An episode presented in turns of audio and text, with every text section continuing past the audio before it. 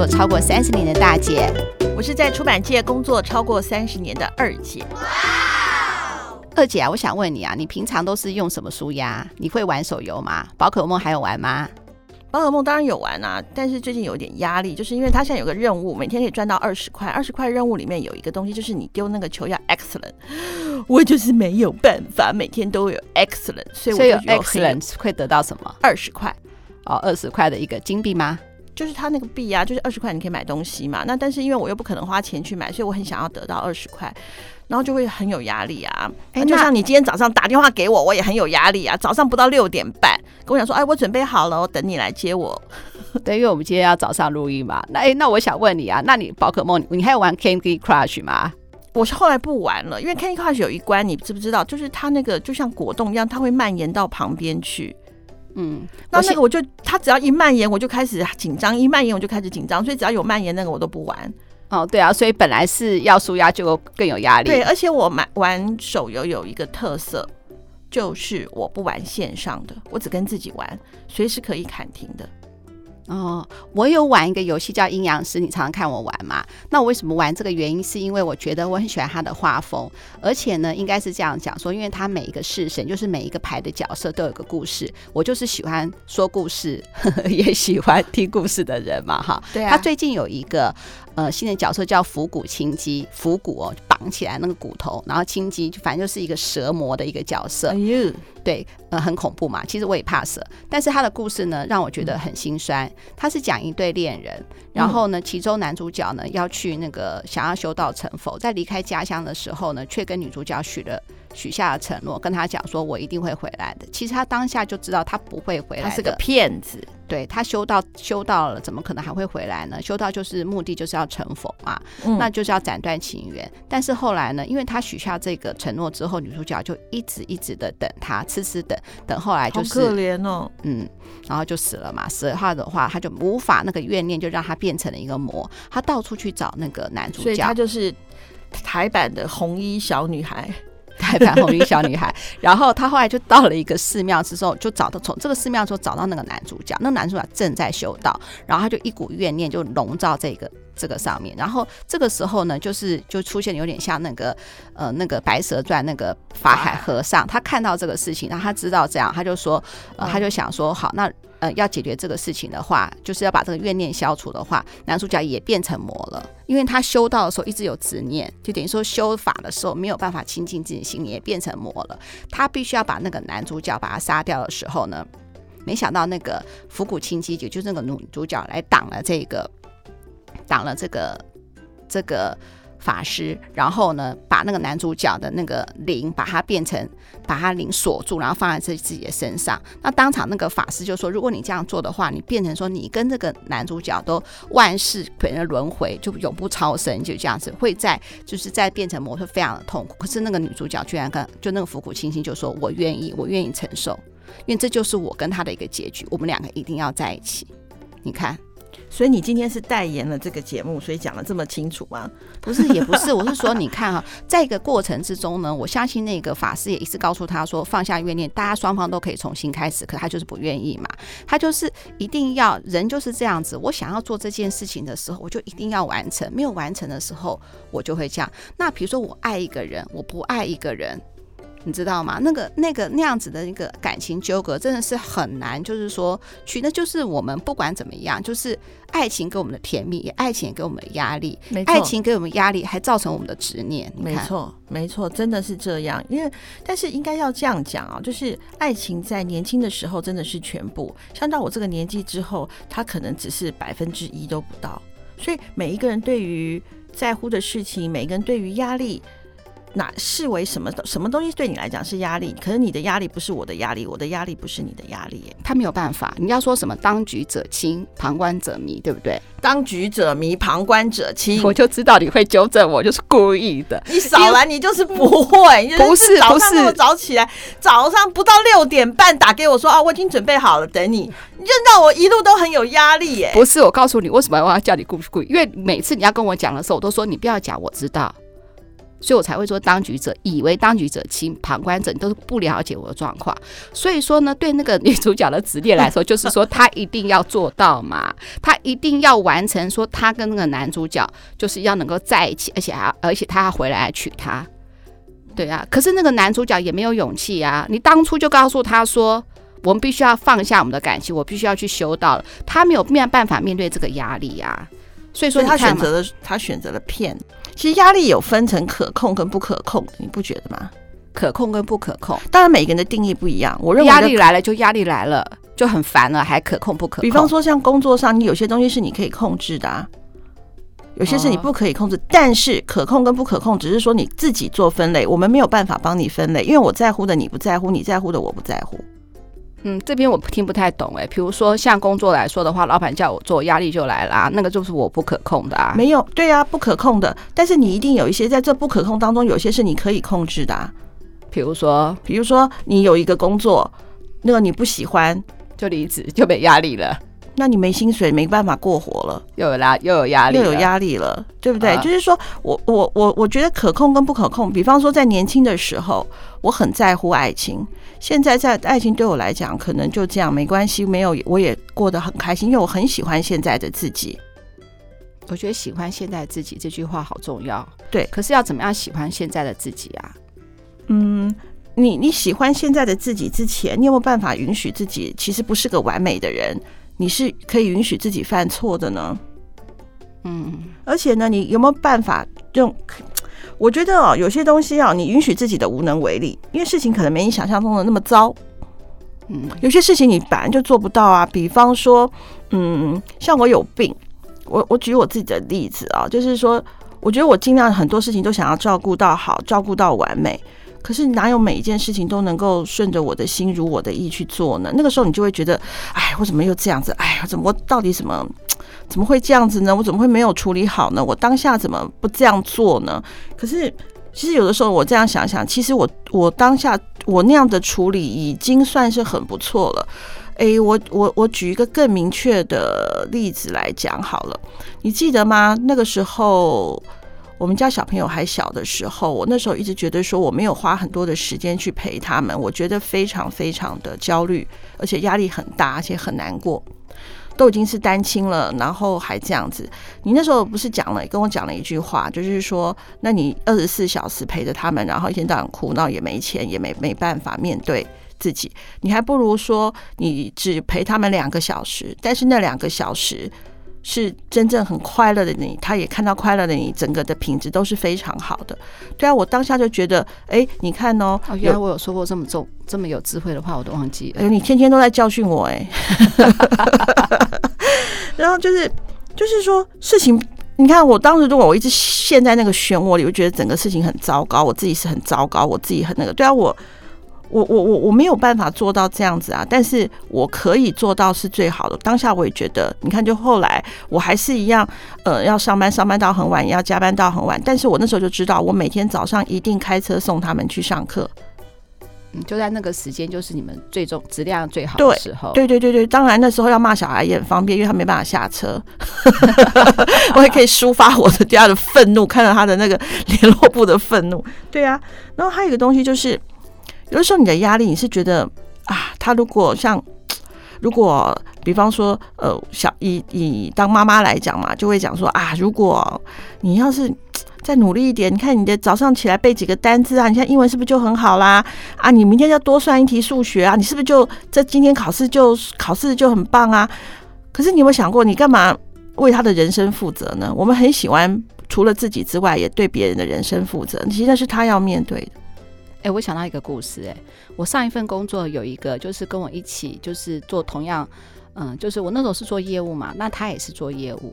可是那时候我们在一起在开发客户的时候，我就会常常称赞他。我觉得他好像，嗯，不管是说跟客户的应对啊，都会比我好。你知道他怎么样？他总是习惯说没有啦，刚好而已，没有啦，刚好而已。那他。他不管做任何事情，我就哎，你怎么可以这样做？他说哦，没有，刚好是因为什么什么的。他从来不肯定自己，然后他反过来羡慕我。那有的时候我们人好，好像要肯定自己，我觉得好像真的是蛮困难的，或者你明明要称赞他，他还不好意思，他也希望你不要称赞他。因为你有没有想过，我们很多我们很多的来自于压力，是因为我们从像我们五年级生，我们从小可能父母给我们的是纠正居多，长呃师长对我们的也是指正居多，就是你你一直听到就是自己哪里没有做好，当然他的背后其实希望我们更好。就像我们之前不是请那个牧师来吗？对，他不是有讲吗？就是我们的关心讲说，哎、欸，你怎么不带伞啊？你怎么不带伞啊？下雨了耶，对不对？他举了这个例子，他说其实我们为什么会这样子讲？因为我们怕他淋湿。但是我们我们我们表达的是，是他听到的当事者听到的是抱怨哦，哎、欸，你怎么不带伞啊？可是，可是他听不到抱怨。对，那同样的，不论是我们的父母，或者是我们以前的老师啊，或者是我们的长辈，给我们大部分都是指正，因为他希望我们好，但是我们没有听到后面，我们只听到前半段，所以我们的压力会很大，就觉得哇，我这里又没有做好，哇，我那那里又没没做好。其实长久下来，其实我们否定自己居多，因为觉得自己不够好。你不够好，你怎么会喜欢你自己呢？哦，对啊，要要爱自，我常常这常常人家都听吧，爱自己，爱自己。那呃，爱自己不单不是物质上的爱自己，说啊，我今天来个小确幸，我买了一个包，我买了一件衣服，我吃了一顿大餐。你是从真正的喜欢自己之前，你要先跟自己和好。哎，我觉得是不是要发掘自己的优点？这样子会不会就爱自己？我总是要有个理由吧。我当然知道我要爱自己啊，可是我总是觉得别人比我好啊。就像你也会说啊，就是说腿人家都总比我们长啊。那虽然这是事实啦，哈，或者皮肤比我们白啊，我们总是不管怎么样，不管这种外表的，或者是说内在的，或者人家就比我们聪明啊，人家动作比我们快啊，我们去运个动，人家体能比我好啊，我们总是这样子嘛。那那这样子，我们总是走出去，我们不管怎么样都觉得别比别人差，那我们怎么会爱自己？没有啊，我腿比较粗，我站得稳啊。我皮肤黑，我皮肤黑不怕太阳晒啊，我 不会晒伤。没有，就是你一定可以找到自己喜欢的，不单只是外貌。当然，外貌外貌比较容易获得大家的青睐。哇，你身材好棒！哇，你好白哦。要不然医美怎么会这么盛行呢？那可是问题是，可是都是外在。你真正内心的满足是什么？你看哦，像我压力的来源，我为什么会去？你我那时候不是跟你讲嘛？因为我们童年的创伤，所以我很希望得到全然的爱。但是全然的爱在人的身上是不见得找得到。当然，我有在我的神上面找到之外，我觉得在我的毛小孩上面，他生命只有我啊。有的时候会觉得啊、哦、很烦，但是他只有你。他回到家看到你多高兴啊！你多高兴？他有的时候到处尿尿闯祸了，你骂他之后，他的无辜的眼神之后三秒钟他就过来了。你小孩还会生你两三天气嘞。他三秒钟就过来，用头去顶你，用手去拨，用他的脚脚去拨你，要你抱抱他，袜子嘛，对不对？还有安安呐、啊，他就一直在等你。对啊，我觉得你，我觉得二姐你这边就是舒压的方式，就是嗯、呃，那个应该是说毛小台给你的爱，呃，需要你的爱，让你有这种成就感，就在在全然的被就是被需要的感觉啊。当然，这个这个就是你舒压的方式，因为还有一个啦。对啊，还有一个当初跟你讲话啊，跟你讲，你有没有抒发人的管道？你还是会有人嘛，就是你有没有人的管道？就可以跟他讲话就对了。嗯，除了跟狗猫讲话之外，还会跟你啊。还有一个，就我最近不是在弹钢琴，但是我现在很有压力了。哎，哦，我我知道你刚才说意思说跟你啊，跟你啊，所以你就是说跟我聊天也是一种。一种舒压就对，对我讲那么久，你没听到我在赞美你哦？没有听到，我在到现在才感觉到说哦，原来。所以你早上不到六点半叫我，你自己脑袋现在也很混沌嘛？我没有很混沌，我只是希望是说，因为我们这集其实要讲的是说，其实舒压的方式真的很多。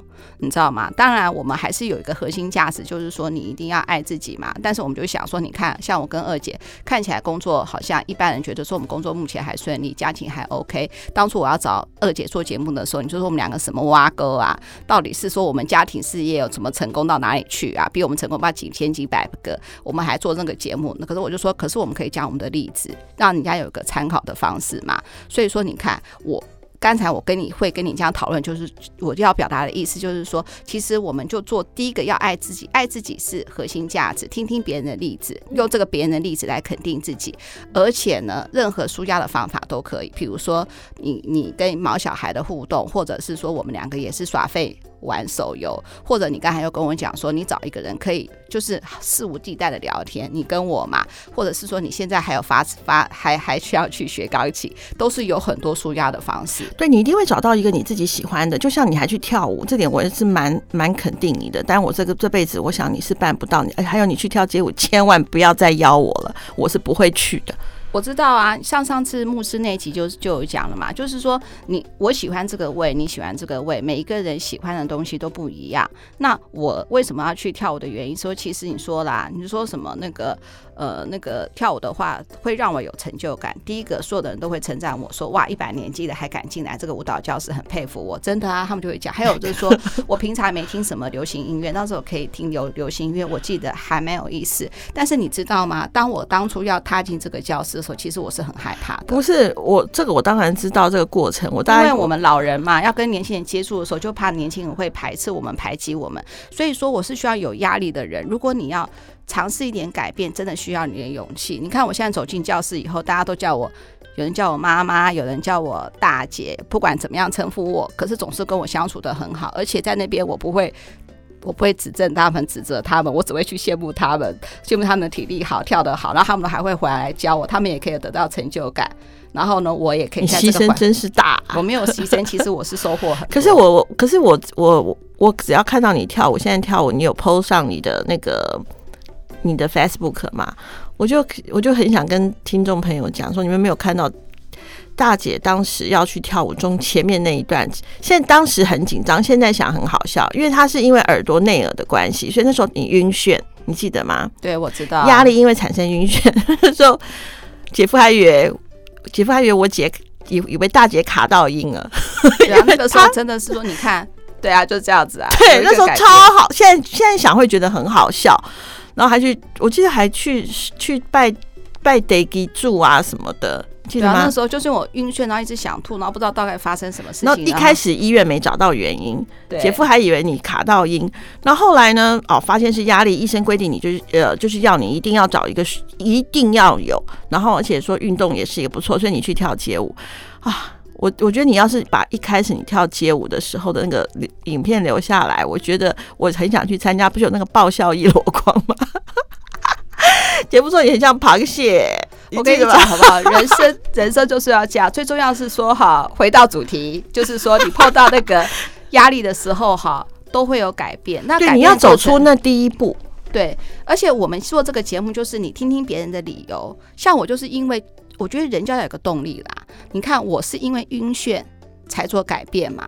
那平常因为工作压力啊，去可能打呃就手游，或者是你是说玩手游，或者你是说弹钢琴啊什么的。我需要我们的我们举的例子啊，你可以让人带给你一点点的改变。对，其实你你在做一点改变的时候，你有你也会有一点点压力。但是呢，你如果有办法克服那一点点压力，其实你会得到非常大的满足。对啊，你看。我我我我可能举一个例子，就是不知道讨不好。我我最近不是有迎接了，就是又带我除了两只狗之外，我又迎接了一只猫咪。对，它只有一只眼睛，它只有一只眼睛。然后它被 PO 上了半年都没有人都没有人洗都没有人接手嘛。然后后来好了，反正这个这个我就我就我们家就接手了，因为我可以接受不是那么外观完美的完美的的毛小孩嘛。他来的时候，你看到他那时候。其实我们给他的环境绝对会比他原来给艾妈给他的环境来的更多的爱，因为艾妈有十几二十只的猫咪嘛在照顾。然后呢，但是这个艾妈，我觉得有机会一定要上请他来讲。我觉得他那个分别分门别类的管理，我觉得真是太太屌了。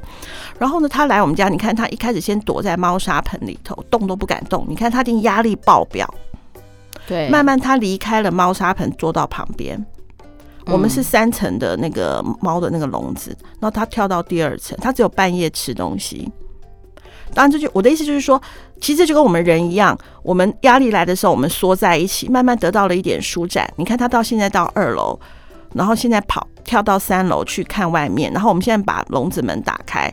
他跳出来，他跳一跳完了之后，他又跳回去笼子里头休息一下，他再跳出来。其实就跟我们的心情一样，就是只要我们愿意，就是你看，当我们压力来的时候，就像我们缩在那个猫砂盆里面一样，不敢出来，不敢动，对外界非常的警戒、害怕。但是当我们愿意去踏出一步的时候，我们就得到一点点压力的释放。你看，我相信下个礼拜，甚至下下个礼拜之后，他就可以在我们家慢慢慢的走了，开始玩了。所以，就是同样的，我们人也。是，就当我们压力来的时候，我们会把自己禁锢、禁锢在一个一个环境，我们觉得很舒服的环境里头。其实，其实你的你你的压力会更大，因为你还没有选择去面对它。对啊，我觉得真的是这样子，有压力不可能慢慢那个。慢慢那个什么那个立刻就好，不可能不是吃了特效药以后一个都是一吃了一颗就马上就会好，吃了一颗马上就好了，那不是特效药，那是毒药。对，没有错，就像老鼠药，马上就死，那就是毒药，那就是毒药，一定是慢慢来的，但是一定会看到改变。但是我觉得压力的每一个人对压力的定义不一样，就像我刚刚有讲嘛，年轻时候的我在爱情上不顺利，我就觉得天天要塌下来，我我想要去死。我不是那时候骑摩托车吗？那时候遇到状况，我你我你你还记得吗？那时候我都很想骑快车道，因为我我自己没有勇气，自己没有勇气自杀，但是我希望人家把我撞死，因为。对不对？那时候压力很大，我就觉得爱情是我的唯一。可是现在回头去看当时的我，真的很想捶我那时候，讲到你有病啊！你以后的人生多么的美好，你知道吗？你北七哦，对啊，就是每一个人对压力的定义，当会因为年纪而有所改变。当你的改变的时候，你要给你自己鼓掌。对，而且我觉得你长大了。你这样让我想到一个故事，我朋友小孩的故事。我觉得除了压力，还有就是要肯定自己的压力。嗯，而且别人说你不是压力的时候，你就要知道说，只有你自己都要知道那是不是的压力。真的，我朋友哈，他有一个小孩去美国读书，然后去美国读书的时候呢，大家都是给他掌声吧，所有的师长啊什么都觉得学校又很好嘛，对，学校又很好。他过去的时候等于是一帆风顺的，没想到他到那边到那里的时候完全无法适应。他吃不下又睡不着，然后为什么呢？因为他在美国有进行一个实验，那那个实验的话让他压力很大，因为这个实验是除了技术的问题之外，他还有一个人道的问题。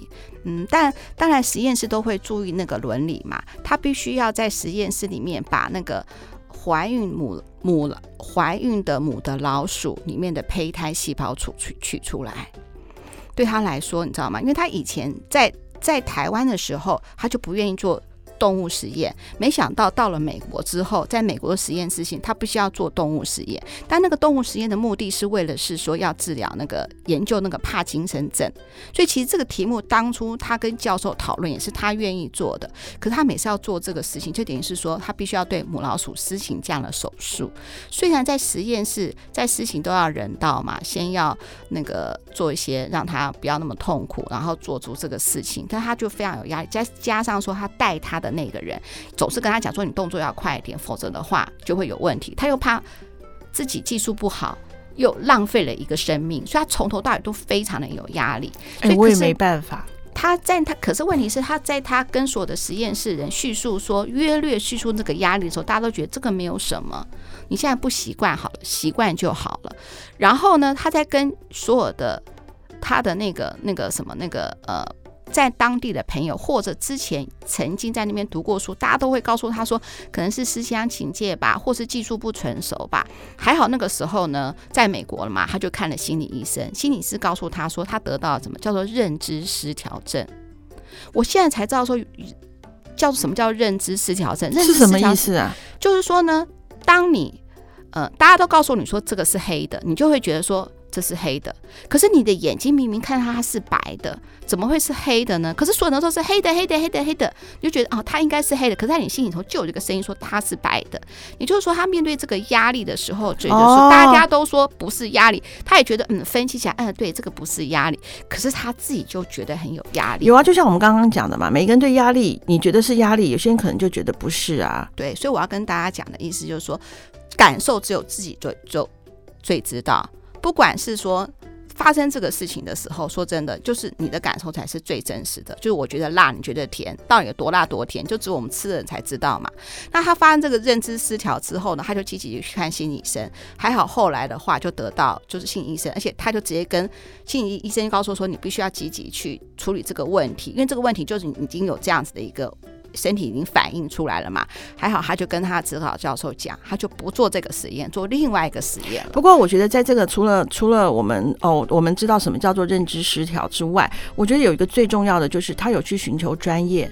对对对，专业的。这个这个这个非常的重要，因为有的时候我们会认为说啊，压力过了就算。我们很喜欢给人家建议，你知道吗？尤其是像我们这种年纪，这没有什么，这没什么嘛，好了，啊，过一阵子就好啦，啊，没事啦，没事啊，不要去想。对啊，对不对？那可是问题是我要，不要想那么多。对，你想太多了啦。哎呀，没关系啦，就这样子。可是有的时候真的是每一个人都有自己过不去的坎，我的坎不是你的坎，你的坎不是我的坎。对啊，对啊，所以说我觉得，而且就是有时候大家会觉得说，哎，他为什么会这样？这没有什么。所以呢，就要有一本，我记得现在也很夯啦，有一个书名我蛮喜欢的，叫做《被讨厌的勇气》。书里头的内容当然呃就是见仁见智，看每个人喜不喜欢。但是他的那个书名我真的很喜欢，就像。呃，你有没有被人家讨厌的勇气？可是我觉得很多人是没有的。那就像他讲的，你有没有跟别人讲真实自己的勇气？很多人也是没有的。对啊，你看他，就算他父母支持他，他就是怕人家的眼光。他认为，觉得人家觉得没有什么，所以这就是没有什么。对，我为什么要这样子呢？我应该这也是没有什么。这个这个压力真的是很大。其实你看，我们到五十几岁，你有办法说人家讨厌你，你还当做视而不见、听而不闻吗？连我们都还会有一些。有一些的压力，更何况是你那个朋友的小孩还那么还那么年轻。对啊，对啊，二十几岁而已。对，所以，我们第一个，我们一个章就是要正自己的内自己的内心的内心的立场要够强大之外，我觉得真的就是回回归到自己，就是我们要先喜欢自己。但是我们喜欢自己，不是自我感觉良好，我们一定没有办法做到百分百的好。但是你要先喜欢自己，就像我现在，我一样胖胖的啊，我一样很多的不好，但是我我喜欢现在这个状态的自己，因为我可以很从容的去处理很多的事情。我跟我喜欢的同事一起工作，我有我有很亲密的家人的关系，我有。我的呃，在我的这个职场上面，我也游刃有余，一定有很多的不满完美，但是我觉得也因为这些的不完美，让我觉得，诶，我现在拥有的非常的好。对啊，你看，其实我们做这个节目的时候，我们也在跟我们自己的内心喊话，就是我们自己。对，我们看到一颗心不能难过。对，我们我们就给自己喊话，就是说我们要加油。我们就算是不管怎么样，我们就是找到自己好的方法，继续好好做节目。然后呢，呃，希望说更多人能够 喜欢我们的的，即使过程是呃有些人不喜欢，或者有些人很喜欢，我们都希望能够继续做下去这样子。其实我们这一集就是要跟大家讲了，哈，就是说呢，感到一点点压力的时候，就不要撑，找一个。信任的人说出来，然后呢，预防呢，甚至剩余治疗。不管你想要怎么样，你要就是睡睡一整天，玩游戏或是看剧什么的都可以。平常就预防胜于治疗，一点点压力的时候就快点释放出来。那平常就要倾听自己内心的声音，说对不对？除了听听自己现在到底是什么样的感受，还有一个就是随时给自己信心喊话，自己跟自己加油啦。然后多找自自己几个自己舒舒压的方法，对不对？但是你不用参考我呢。比方说我弹琴啊，或是我们玩 Candy Crush 或是宝可梦，每一个人都有觉得自己最舒服的方式，你一定找得到。对呀、啊，让自己舒服，这是本能。对，所以你一定有，你一定可以。就像我穿这双鞋子，我觉得哇，穿起来超正点，就算挤脚卡脚一点，我也觉得很舒服。可是大姐，你可能就觉得没啦，不要，我喜欢穿就是四个十根脚趾头要彻底的能够除布样子，你才能够才能够觉得舒服啊。每一个人的每一个人的定义不同，你一定可以找到你最舒服的方法，最舒服的最开心的状态，因为那个是人的本能。好，人生很难，慢慢走会更好。哎、欸，我要讲的就是二五得十，顺不顺耳没关系。那当然，不论是一颗星或是五颗星，我都开心。哎，虽然一颗星我会觉得说啊，哦，原来我这里做的没有那么的好，我也谢谢你。得五颗星，当然我更更开心。希望大家都能够喜欢我们的节目。那也我也希望大家就能够尽量的留言告诉我们说我们哪里做的不够好，或者哪里做的更更好。然后呃，第一次早上录音，可能声音不是很开，也希望你们。诶，不要介意哦，还是要给五颗星哦，谢谢大家，谢谢，拜拜。拜拜。